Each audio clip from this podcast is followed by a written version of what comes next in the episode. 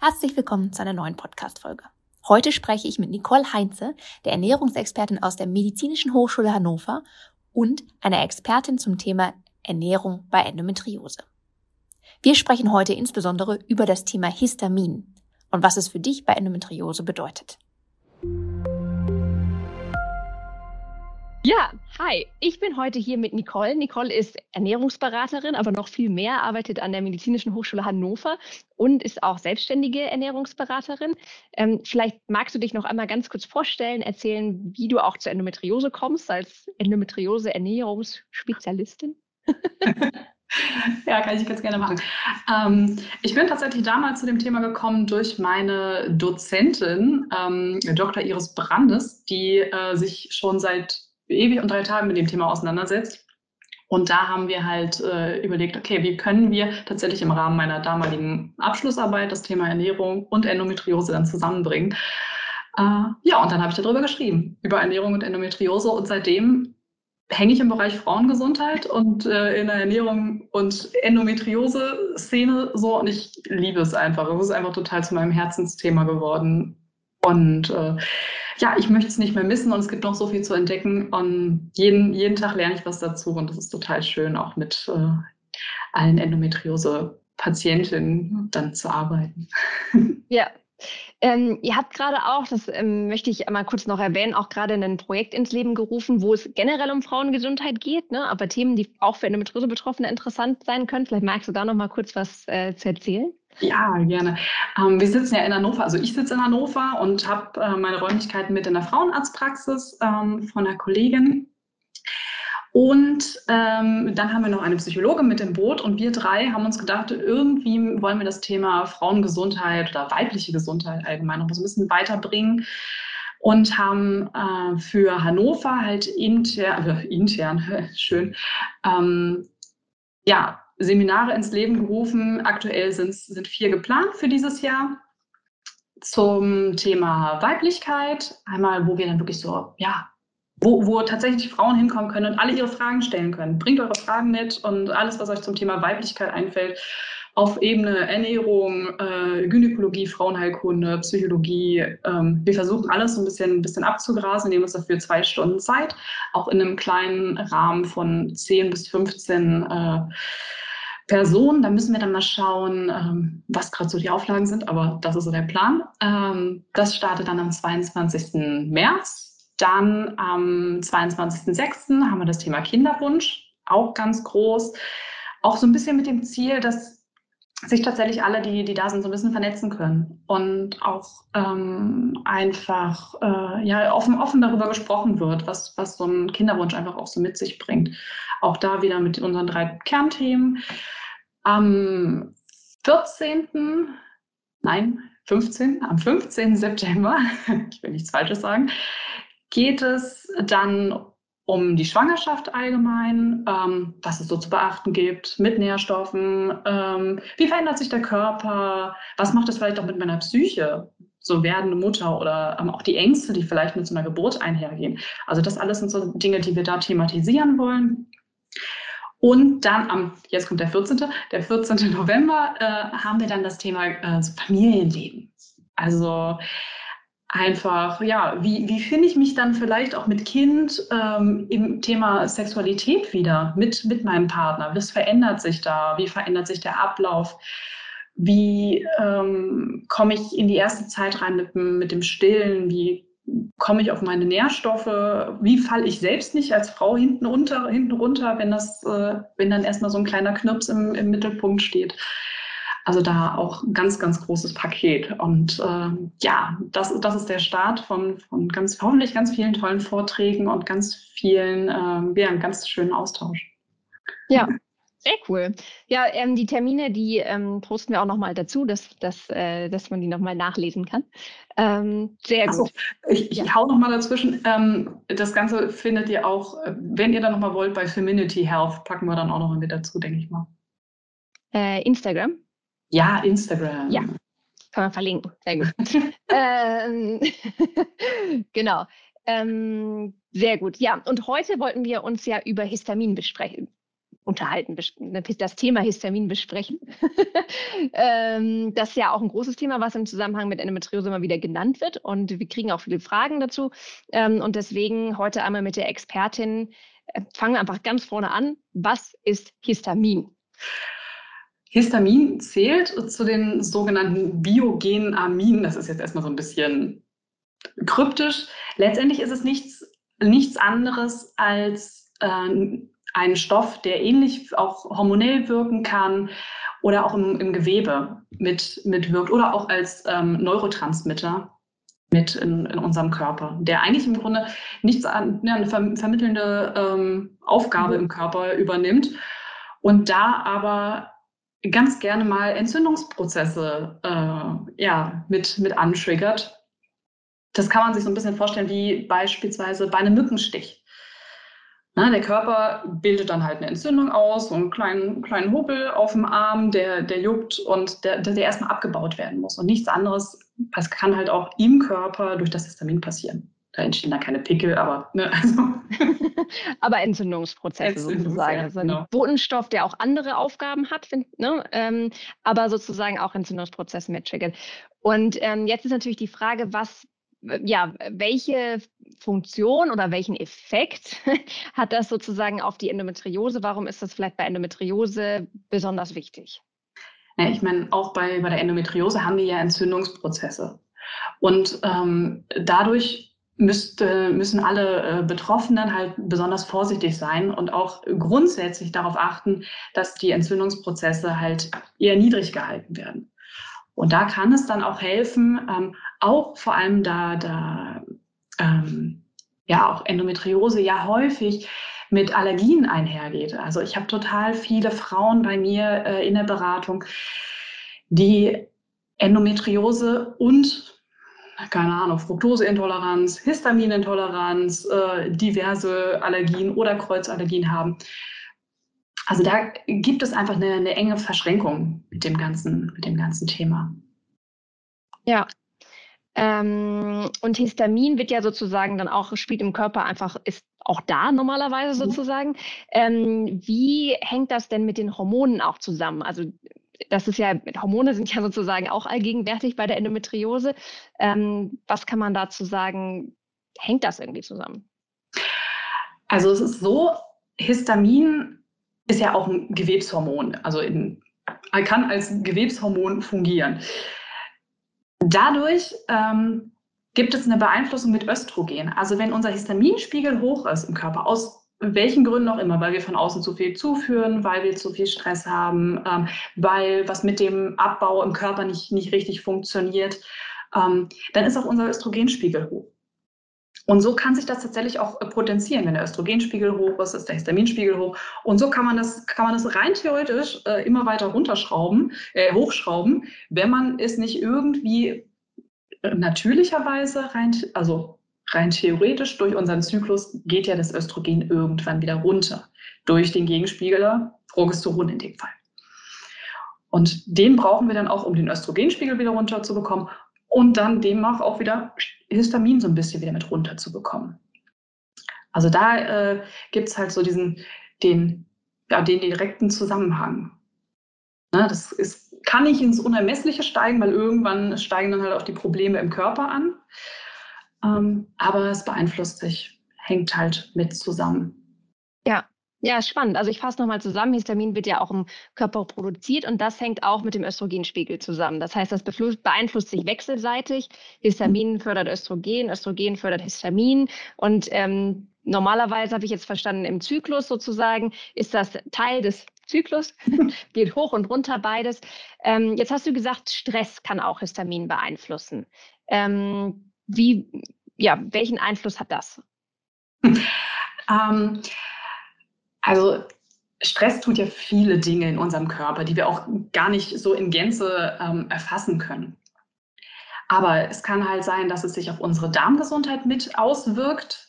Äh, im, Im Dünndarm wird auch ein wichtiges äh, Enzym gebildet, was dieses, das Histamin mit abbaut. Ähm, das DAO, also die Aminooxidase, ähm, die wird äh, als Gegenspieler des Histamins mit genannt und baut sie ab. Wenn die Darmflora gut aufgebaut ist, also nicht durch Stress oder stark durch Stress beeinflusst ist, dann ähm, kann es sein, dass da mehr gebildet wird, dass es leichter abgebaut wird. Dann großer Punkt beim Stress ist unser Stresshormon Cortisol. Und Cortisol steht am, am Ende einer ganz, ganz langen Bildungskette. Und irgendwo in dieser Bildungskette steht der Histamin- bzw. Östrogen-Gegenspieler Progesteron. Das heißt, wenn wir Stress haben am Ende, beziehungsweise der Körper gesagt bekommt, wir müssen jetzt Cortisol, wir müssen Stresshormone produzieren, aus welchen Gründen auch immer, weil uns unser Chef wieder nervt, äh, weil äh, der Partner, die Partnerin irgendwie äh, auch selbst einen stressigen Tag hatte, dann wird Progesteron einfach mal straight ins Cortisol umgebaut. Und dann fehlt es uns im Körper als Gegenspieler. Ja, absolut. Ähm, und das hat dann natürlich komplexe Einflüsse ne, auf die Endometriose, aber auch ähm, dann auf den Östrogenhaushalt und damit auf den Histaminhaushalt wieder. Das hängt zusammen. Ähm, ja, also das heißt, wir haben festgestellt, zu viel Histamin ist nicht gut. Jetzt wird das ja nicht nur vom Körper produziert, sondern ist auch in vielen Ernährungssachen drin. Ähm, weswegen es ja total super ist, dass wir auch gerade miteinander sprechen. Ähm, welchen, ja, welche Rolle spielt denn Histamin aus der Ernährung? Ähm, eine relativ große, möchte ich fast sagen. Also zumindest, wenn ich ähm, mit, mit meinen ähm, KlientInnen dann halt über das Thema Histamin spreche, ist dann meistens, oh Gott, jetzt kann ich ja gar nichts mehr essen. Ähm, so ist es natürlich nicht. Aber ähm, Histamin ist viel in geräucherten Sachen drin. Ähm, alles, was, was lang oder auch ähm, so Salami, was lange hängt zum Trocknen, äh, Räucherfisch, und die zwei ganz großen Punkte, die, die viele Menschen momentan in die Verzweiflung bringen, ist Tomate, mhm. also Tomatensoßen. Ähm, und Punkt Nummer zwei, Schokolade. Das ist äh, ganz, äh, also Kakao ist halt mhm. äh, Histaminlieferant. Okay. Beziehungsweise, ja, setzt es mit, mit frei. Jetzt muss ich einfach mal äh, fragen, was würdest du denn dann empfehlen, wenn man, okay, Tomate und Schokolade, man sagt, man möchte vielleicht weniger Histamin essen, kann man das irgendwie ersetzen? Was würdest du, also, also Tomatensauce, gut, Pesto vielleicht. ja, äh, tatsächlich, tatsächlich hast du bei Pesto genauso auch ein guter Punkt, dass du es nochmal ansprichst, alte Käsesorten auch viel Histamin drin. Das heißt, beim Pesto nimmt man ja standardmäßig Parmesan, der ja auch mal so locker drei, wenn nicht sogar vier, fünf, sechs Jahre äh, so rumliegt, bevor er genutzt wird. Auch der ist relativ histaminhaltig. Bevor ich jetzt aber hier komplett alles kaputt mache, äh, es ist so, jeder hat seine, seine individuelle Schwelle. Ne, wann, wann es für einen zu viel ist. Und die zu finden, ist halt so ein bisschen die Aufgabe. Das heißt, man kann vielleicht in der ersten Phase erstmal ähm, zum Beispiel Tomatensauce. Ich, ich ersetze es immer ganz gerne durch Eiwa. Das ist so Paprika, ähm, eine Paprikasauce. Mhm. Um überhaupt erstmal eine, eine Alternative zu haben. Aber so eine Histamin- freie oder histaminarme Ernährung ist nichts für, für immer. Das ist was, was man mal machen kann, eine Zeit lang, ähm, wenn man tatsächlich eine Histaminintoleranz hat, was irgendwie so ein bis fünf Prozent der Bevölkerung betrifft, oder ein bis acht Prozent, je nachdem so ein bisschen, äh, wo, man, wo man nachliest, dann, ähm, ja, dann hat man halt, äh, muss man halt ein bisschen vorsichtiger oder halt mal ein bisschen weniger kann man ein bisschen mehr auf die Kacke hauen, in Anführungszeichen. äh, als Übergang, ich sag, empfehle tatsächlich ähm, meinen KlientInnen dann halt sowas wie erstmal, dann mache erstmal zwei, zwei Wochen nur weiße Schokolade. Ist, ich weiß, es ist nicht das gleiche wie so eine gute Zartbitterschokolade oder so. Aber das geht, weiße Schokolade. Das ja. ist ja eigentlich auch schon gut zu wissen. Okay. Weil, weil da halt nicht das Kakaopulver verwendet mhm. wird, mhm. sondern halt das Öl. Also die, mhm. das, das mhm. Fett, das Kakaofett. Ah, okay. Und das hat halt nicht, nicht diesen Effekt. Und genau, du hast gerade schon gesagt, es gibt Histaminintoleranz und es gibt natürlich irgendwie eine Schwelle, wo, wo man vielleicht selber merkt, dass es jetzt zu viel Histamin, ich merke irgendwie diesen entzündungsfördernden Einfluss. Was würdest du jetzt, ähm, ja, wie fängt man an? Sollte man jetzt versuchen, alles mit Histamin wegzulassen? Sollte man, äh, ja, wenn man jetzt gerade zuhört und man hat Endometriose und man denkt, okay, höre ich jetzt das erste Mal von, Vielleicht fangen wir mal so an. Wann würdest du sagen, merkt man, dass eine Histaminintoleranz vorliegt? Was sind sozusagen die Leute, die vielleicht viel darauf achten müssen, die ja in der Minderheit sind, Gott sei Dank? Mhm. Also Histamin, eine Histaminintoleranz merkt man weniger, du, so eine, so eine Laktoseintoleranz oder eine Fructoseintoleranz, die merkst du im, im Bauch. Da merkst du dann halt, okay, ich bin halt mehr aufgebläht, irgendwie es geht, pff, die Verdauung funktioniert nicht so gut. Ne? Gerade bei Laktoseintoleranz geht das ja damit mit Durchfall und so weiter einher. Eine Histaminintoleranz ist eher sowas, was, ähm, da merkt man die Symptome eher im Kopf. Das hat vielleicht ja. jeder schon mal, also jeder schon mal irgendwie durchgemacht. Wenn man zum Beispiel abends zusammengesessen hat, äh, einen schönen alten Rotwein getrunken hat, schöne Käseplatte dazu, am besten noch so ein bisschen Räucherwurst und am nächsten Tag hatte man vielleicht auch ein bisschen Kopf wegen des, äh, ne, ähm, so. wegen des Alkohols. Aber einige kriegen dann halt auch eine verstopfte Nase. Also die Nase geht zu. Also man hat typisch allergische Reaktionen, Kopfschmerzen, Allergien, ähm, gerade auch so, so ähm, Ausschlag, so am, im Dekolleté oder auch im Gesicht, dass man dann so rote, äh, rote Flecken bekommt. Das ist immer schon so ein Zeichen, dass es vielleicht ein bisschen zu viel Histamin war. Mhm. Das ist auch mal überhaupt gar kein Problem. Und gerade jetzt, weil du auch nochmal gefragt hast, wann und wie man das Ganze machen kann, gerade in der ersten Zyklushälfte, da soll das Östrogen ja auch für erstmal für, für den Eisprung dann auch mit ansteigen. Da ist es meistens gar nicht so schlimm und da wird es vielleicht sogar auch teilweise besser vertragen, mehr Histamin mhm. hier okay. In der zweiten Zyklushälfte wäre ich dann ein bisschen vorsichtiger, wenn ich dann auch merke, okay, es ist ja, es ist nicht so, ich, ich reagiere halt eher darauf, ne? mit, mit Kopfschmerzen, mit, mit einer dichten Nase, ähm, ja, so ein bisschen Ausschlag. Dann wäre es eher so ein Punkt, wo man in der zweiten Zyklushälfte halt mal reduzieren sollte. Das ist, und ja.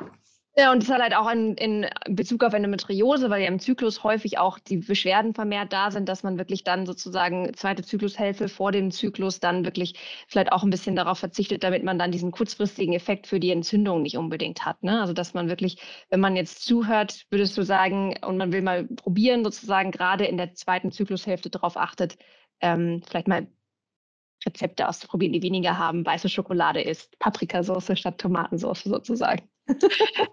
ja, das, das könnte man ausprobieren. Wichtig ist aber auch ähm, immer, was ich auch als, als Basis von allem nehme, auf die Darmgesundheit achten. Also Thema Ballaststoffe. Ähm, wenn, wenn ihr euch unsicher seid, wie es da unten überhaupt aussieht, weil ihr lange ähm, vielleicht auch aufgrund von Blasenentzündungen oder anderer Problematiken Antibiotika genommen habt, macht euch auch nochmal eine Kur, indem ihr dann bestimmte ja, Darmbakterien nochmal mit zuführt, damit ihr euch sicher seid, okay, der Zoo ist vollständig, ich muss ihn nur noch richtig füttern, so, ne?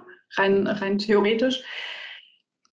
Das ist so ein ganz großer Punkt. Und ausreichend trinken, den ich immer mit einbringe.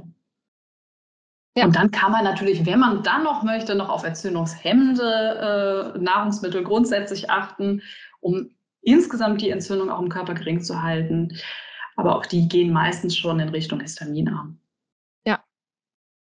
Okay, genau. Das ist auch ein wichtiger Punkt, ne, sozusagen. Histamin ist nicht das Einzige, was man an der Ernährung beachten muss. Am wichtigsten ist sozusagen, dass man durchgängig sich gesund ernährt ne, und dann ähm, sozusagen Histamin kann ein Bonus sein, wenn man merkt, es tut einem gut. Ähm, ja.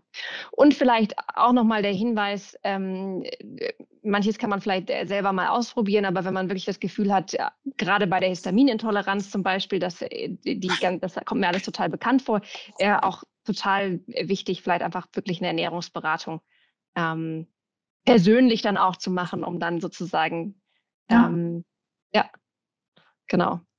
Auf jeden das, Fall. Das würdest du, glaube ich, bekräftigen. Nein, aber also nichts, ja nichts anderes kann ich empfehlen. Ähm, ich kann aber auch, äh, also für, für Eigen, für die Eigenrecherche ganz wichtig, lasst euch nicht verrückt machen. Es gibt im Internet so, so viele Infos, was denn jetzt Histamin enthält, was äh, alles so böse und so schlecht ist. Ähm, findet es für euch selbst raus und zur Not sucht euch Hilfe, Unterstützung. Weil ähm, diese, die Leider ist es so, eine Histaminintoleranz ist ähnlich, ähnlich gut untersucht wie die Endometriose. ähm, und da sind teilweise sehr individuelle Meinungen im Internet unterwegs. Was helfen kann, ist, sich einfach mal äh, ja, alternative Rezepte rauszusuchen. Also achtet nicht, nicht strikt oder ernährt euch nicht selbstständig strikt nach irgendeinem Plan, weil ihr das Gefühl habt, ihr müsst euch histaminarm ernähren. Das geht meistens nach hinten los, führt zu Frustration und noch mehr Stress im Körper. Das brauchen wir ja nicht. Ähm, ich habe mir irgendwann mal auch auf Anraten von einer Kollegin ein Rezeptbuch für Histamin besorgt. Das ist jetzt äh, keine, keine großartige äh, bezahlte Werbung. Ich fand es einfach nur ganz gut, um so ein bisschen Alternativen zu haben. Ähm, also es ist gar keine bezahlte Werbung. Das ist gar keine Habe ich jetzt vorhin in unserem Vorgespräch verstanden, oder? Wir kennen die Dame alle nicht. Aber, ähm, aber es ist, äh, es, es ist ja, genau, zeig's ruhig. Also ich meine, ja, es geht ja einfach nur darum, es muss ja nicht das sein, aber man ja. kann ja äh, histaminarme Rezepte sich auch mal raussuchen und dann. Ja, es ist, es ist halt recht gut recherchiert ähm, von, von Anne Kamp, Histaminintoleranz und äh, Grund- bzw. Genussrezepte. Und das ist mir auch, das ist deshalb ganz wichtig. Ja. Verliert den, den Spaß am Essen nicht. Durch, äh, ich meine, ich erzähle auch mal viel Tag ein, Tag aus und dann sind die Leute erstmal total verzweifelt und wollen am liebsten alles über den Haufen schmeißen und sofort strikt alles durchziehen, was ich irgendwie als ansatzweise als negativ deklariert haben könnte. Da ist wichtig, ein bisschen Entspannung reinzubringen. Ja. Und äh, auf sich selbst einfach auch zu achten. Und dazu gehört halt auch zu genießen. Ja, ja, das finde ich ganz wichtig zu sagen. Und es ist ja echt, wenn man hört Tomaten, Tomaten, man denkt ja gar nicht so darüber nach, aber das ist wirklich ein, man denkt keine Tomaten mehr essen, ne, sozusagen. Aber so ist es ja dann auch wieder nicht gemeint, sondern man guckt, wie viel man, wie viel man sozusagen sinnvoll schafft. Und wenn man dann wenn man dann sozusagen auf Dinge verzichtet, dass man wirklich guckt, was kann ich denn essen, was trotzdem schmeckt. sehr, sehr interessant übrigens. Ähm, je frischer die Tomaten sind, mhm. ähm, desto weniger Histamin haben sie. Und es ist wohl so, dass die, äh, diese, diese Wasserbomben aus den Niederlanden, die eigentlich gar nicht so richtig nach Tomate schmecken, dass die am wenigsten Histamin haben. Wasserbomben aus den Niederlanden, das sagt mir gar nichts. Naja, also nein, nein, also diese, die Tomaten, die eigentlich nur aus Wasser bestehen. So, ah, okay. Ich dachte, was ist das denn jetzt? ah, okay, ah, okay. Je weniger Geschmack, desto weniger Histamin, ja? In dem Fall stimmt es leider, ja. Also das heißt Tomatenmark zum Beispiel als Gegenteil vielleicht äh, genau. ist dann konzentriert. Ja. Ja, okay. Ähm, gut, aber das heißt ja, das ist wiederum sozusagen ja auch ein Punkt für, je frischer man selber kocht, desto besser und desto weniger macht das was aus. Also sozusagen im Vergleich zur Miracoli-Soße, äh, oh, jetzt habe ich schon wieder so eine Marke genannt, also im Vergleich zur Fertigsoße, äh, ist es vielleicht besser, frisch zu kochen generell. War das, war das ein Outing? Ähm, Nein, aber ja, und wichtig ist, ähm, wenn was übrig bleibt, gerade, gerade jetzt, wenn es draußen noch kalt ist, okay, jetzt, wenn der Wind ist, fliegt ja das Essen vielleicht eher weg, aber stell es raus und lass es schnell abkühlen. Okay. Weil wenn es eher langsam abkühlt, ist die Möglichkeit, dass sich mehr Histamin bildet, noch höher. Also schnell, schnell, abkühlen, schnell runterkühlen und schnell aufwärmen. Das sind so die, die zwei Sachen, die auch so ein bisschen dagegen wirken, gegen das Histamin. Spannend. Ja. Ja. Ja, wahnsinnig spannend. Ähm, ich wollte gerade fragen, hast du noch einen generellen Tipp, aber ich habe das Gefühl, das haben wir schon abgedeckt mit dem Genießen und langsam ausprobieren. Ähm, genau. Ja, ich würde sagen, gibt es noch irgendwas, was du, was du noch sagen möchtest zum Histamin oder zur Ernährung bei Endometriose allgemein?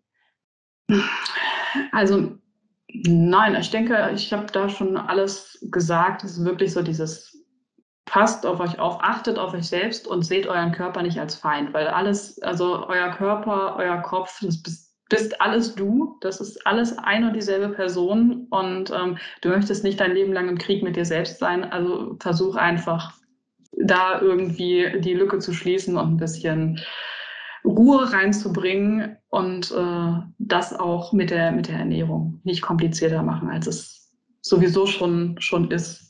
Lasst, lasst die, die ganzen Gedanken und äh, das ganze Komplizierte bei den Ernährungsfachkräften und nehmt euch nur das, was ihr braucht. Sehr gut, das ist doch ein schönes Schlusswort. Dann ganz lieben Dank, Nicole. Ähm, und äh, ja, dann bis zum nächsten Mal, würde ich sagen.